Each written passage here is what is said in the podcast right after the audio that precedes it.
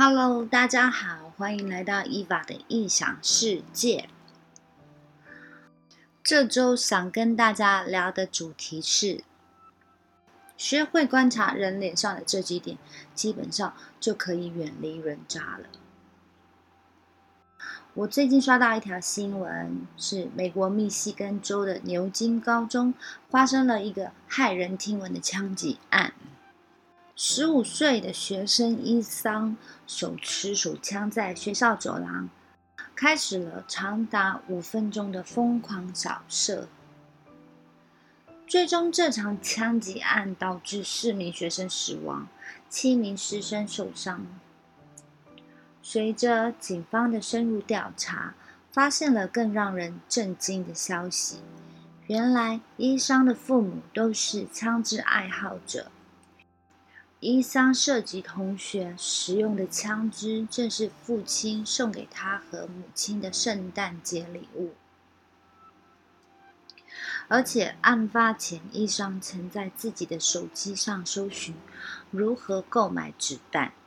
这一行为被老师发现了后，联系了他的父母，但他的父母却不以为然，还安慰自己的儿子：“我没有生你的气，但是你要学会如何不被老师抓到。”也就是说，是伊桑父母的纵容酿成了这场枪击案。还有更让人跌破眼镜的是，案发后。伊桑父母知道枪手是自己儿子后，立马从银行提取了四千元美金，然后开车跑路了。当然，这对夫妇最终还是被逮到了。到这里就是案件目前的进展，最终结果还是要进一步调查。我在看这个新闻的时候，发现了一个和长相有关的点。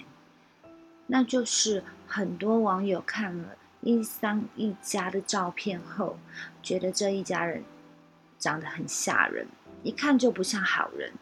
玩游的感觉用四个字总结就是“人可貌相”，这也正巧对应了一句老话“相由心生”。与之相反的还有一句老话“人不可貌相”。老话都是祖祖辈辈的生活经验，但为何完全相反？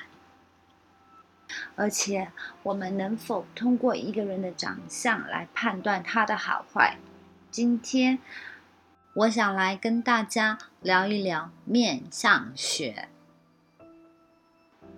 为什么有人一看就不像好人？一开始我提到的医生一家人，为什么我们一眼看去就觉得他们不像好人？想要回答这个问题，我先问一下大家：说到无辜脸，你会想到谁？相信新垣结衣一定会榜上有名。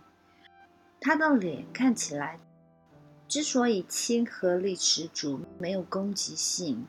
主要是因为轮廓圆润，没有棱角，五官端正舒展，总是有着招牌的治愈笑容。那如果是欧美人呢？我脑海里最先浮现的是奥黛丽·赫本。和亚洲人相比，她的面部骨骼感比较强，距离感增加。但骨相、五官也都十分的端正，面部表情也透露出友善的信息。也就是说，令人感到善良的长相，往往具有端正、低攻击性、面部表情友好，比如微笑等等特征。的确有研究验证，特定角度的微笑。可以帮助你获得信任。威斯康星大学麦迪逊分校的一项研究发现，微笑至少可以分成三种：有支配、奖赏和亲密。其中，相比于奖赏性微笑和支配性微笑，亲密微笑传达了更低的积极性和优越感，被认为对方修复关系和改变决定的意愿更高，产生更多的信任。由此反向推测，可以得出哪些人让人觉得不像好人的特征：有不端正、刻薄、凶狠、冷漠。那么，这样的人会具有什么样的面部特征呢？从轮廓来看，直观的表现就是凹凸不平、棱角分明。比如，《来自星星的你》中男二的哥哥，颧弓外扩，脸颊凹陷，面中平，颌面凸。再比如，动画影视作品中的二度巫婆形象，在轮廓上也符合凹凸不平、满是棱角的规律。说完轮廓，我们再来看五官。一般来说，眼神闪烁不定，会给人一种做贼心虚的感觉。除此之外，皱眉、瞪眼、翻白眼，会让人感觉到敌意、愤怒和不屑。表现在长相上，眉头过低，眉头间距过短，呈现出皱眉的样子；而眼白过多，三白眼，提肌无力，会让人觉得在翻白眼。比如我一开始。提到的一上一家，他们的眉头位置都比较靠下，眼睛也有不同程度的三白眼，因此眉眼让人觉得阴狠。除此之外，还有两个让我觉得超明显的，最近在台湾社会新闻频频出现的一个，在渣男家暴界。具有指标性的人物，就是林炳书。另一个就是犯下台湾捷运车厢无故杀人犯的郑杰。如果你们有机会，可以上网去查，这两个人无独有偶，都有很明显的下三白眼。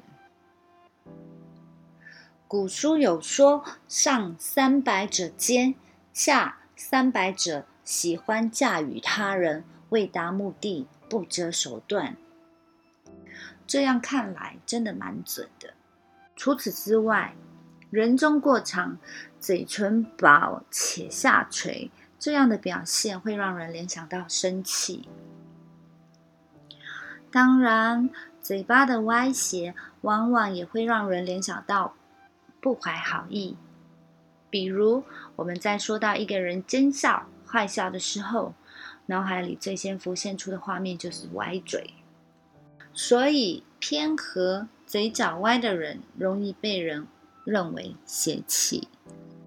所以我觉得，一个人的面相多少可以反映内心的活动。比如发自内心的笑容会牵扯眼部和嘴部的肌肉，而假笑往往是皮笑肉不笑。但这并不意味着仅仅从一个人的长相就能判断他的性格。比如，邻居中常能看到一些坏人专业户，但。现实生活中，这些演员其实非常的温润友善。相反，有些人长相清纯无辜，但现实生活中却坏事做尽。今年翻车的艺人中有不少是此类的代表。看到这里，相信大家已经懵掉了吧，并且心里疑惑：面相学到底可信不可信？别急。接下来，我再分享下面的相学背后的心理动机，大家就会更明白了。真科学或是伪科学，其实，古代有不少关于面相学的描述，比如《礼记》中记载了：“凡事上于面者傲，下于待者忧，亲者坚。”讲的是眼位与性格的关系。再比如，亚里士多德全集中也收录了面相学相关的论文。到了十六世纪，意大利学者戴拉·波塔利用动物的面孔和人的面部进行对比，认为如果人具有某种动物长相特征，那么就具备相应的性格。比如，一个人的眼睛和小鹿的眼睛相似，那么大家就会觉得这个人像小鹿一样的温顺灵动。后来，面相学家拉瓦特将面相学带到大众面前。他撰写的《论面相学》，光是在英格兰就出了二十个版本，可谓是当时最畅销的书之一。当时的面相学在欧洲火到什么样的程度呢？达尔文乘坐比格尔号考察船进行环球考察。从而萌发进化论的故事，大家都熟悉吗？比格尔号的船长就是拉瓦特的粉丝，他觉得达尔文的鼻子长得很怪异，因此认定他没有耐力，吃不了航海的苦。关于这段往事，达尔文在回忆录里也曾提到过。他怀疑一个具有像我这种鼻子的人，未必能够有充分的精力和决心去航海。除此之外，茨威格小说《一个女人一生中的二十四小时》中对赌徒手指的描写，也是受到拉瓦特的影响。到了十九世纪，犯罪学家塞萨里·隆布罗索。研究了六千零三十四名罪犯的长相，提出天生犯罪人理论。这一理论认为犯罪可以遗传，天生犯罪者长相上存在反祖现象，也就是骨头凹陷、面部不对称。不过，也有很多学者反对用长相来判断一个人的性格。比如哥廷根大学教授利希滕贝格，他认为人的长相是固定的，但人却在不断的变化中，用固定的事物去推断变化的生命体式为科学。到底孰是孰非呢？其实，我们可以从普林斯顿大学心理学教授。亚历山大的《颜值》这本书中找到答案。如果你们有兴趣的话，可以去看看。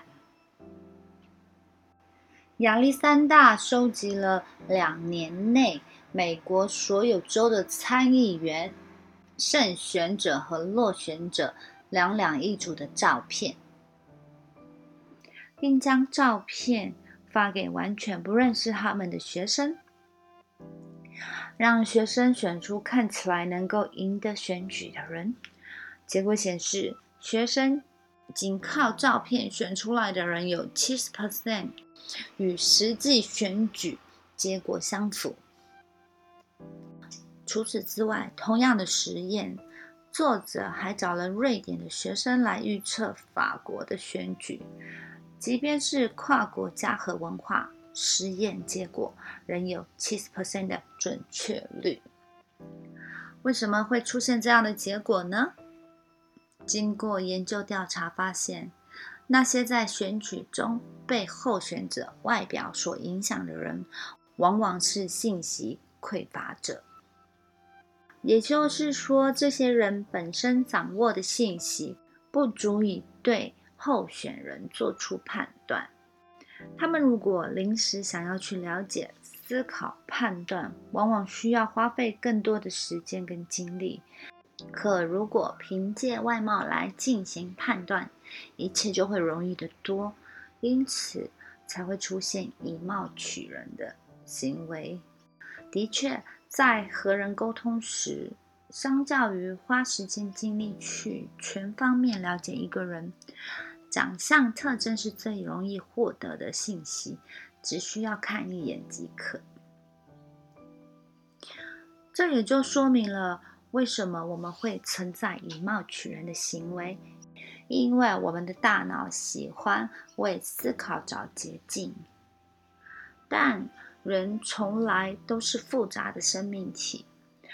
如果我们从一个人的长相去评判他，其实相当于用浅显的信息去做最复杂的推测。难免会因为先入为主的刻板印象去以偏概全，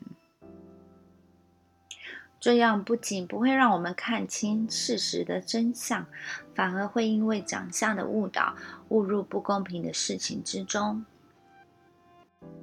比如孔子的学生子羽，孔子因为子羽长相丑陋，对他的第一印象不好。认为子羽一定没有什么才气，而宰予因为长得仪表堂堂，加上他口才好，能说会道，因此孔子很喜欢他，认为这个学生将来一定很有出息。但最终事实却相反，子羽热爱学问，且善于思考，经过不懈的努力和钻研，成为一名很有名的学者。宰予却非常的懒惰，尽管孔子尽力教导他，但他的成绩仍旧很差。这种以貌取人、失之子羽的事情，并不是个个例。十九世纪的乐团几乎都是男性成员，因为他们觉得女性会降低音乐水准。后来为了公平起见，乐团开始采用盲听选拔制度，限制主考人员接触选手的性别、外貌信息，最终以非团员的身份演出了二十年的竖琴家安娜莱尔克斯成功入选，而她也是世界顶尖乐团维也纳爱乐管弦乐团首位女性竖琴家。总之。万事万物总是复杂也变幻莫测的。我们的确能从面相中获得一些信息，但这些信息并非一个人的全部。所以，希望大家都能更客观、理性、全面的看待身边的人事物。讲了这么多，最终我还是觉得有时候还是要相信自己的直觉。当某个人给你的感觉不是挺好时，请留个心眼，跟他保持距离。以我自己个人的经验，常常是遇到某个人，他给你的感觉不是很好时，最后通常我也会被那个人弄，屡试不爽。有些人我惹不起，但我躲得起吧。拜托拜托，去。接近所有会给你正能量的人事物吧。这集的故事就到此为止喽，那我们下周见喽，拜拜。